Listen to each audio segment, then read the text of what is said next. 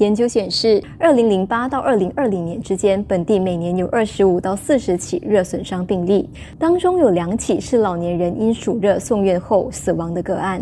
参与研究的许寒章助理教授指出，年轻人也容易出现严重暑热症状。每年的病例中，超过一半的患者是这个年龄层。虽然可能大家会觉得老年人会更易感，但是我们从研究也发现，青年人也会有暑热。如果暑热没有及时处理的话，也可危及生命。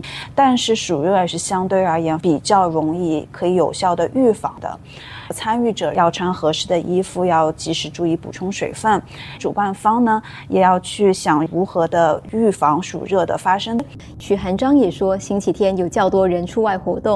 因此，热损伤个案较多，而十二月份则是暑热病例的求诊高峰期。十二月份的时候，有很多大型的户外活动，还包括马拉松的比赛。就我们猜想，这个可能是因为年轻的人在十二月份的时候有很多的机会去参加大型的户外活动，包括跑马拉松。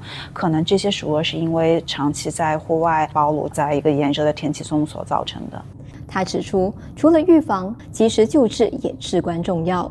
医学院因此同中央医院共同研发了全球首个不用电力发动的降温背心，目前在全球多个国家和本地军营中使用。它的外形呢就比较像一个背心，它的材料呢是用一种碳石墨所制造成的。病人穿上以后，能够很快的把病人的体温降下来。这个设备比较容易去搬运，而且它也所在病人转运过程中持续给病人降温。城市频道记者陆佳丽报道。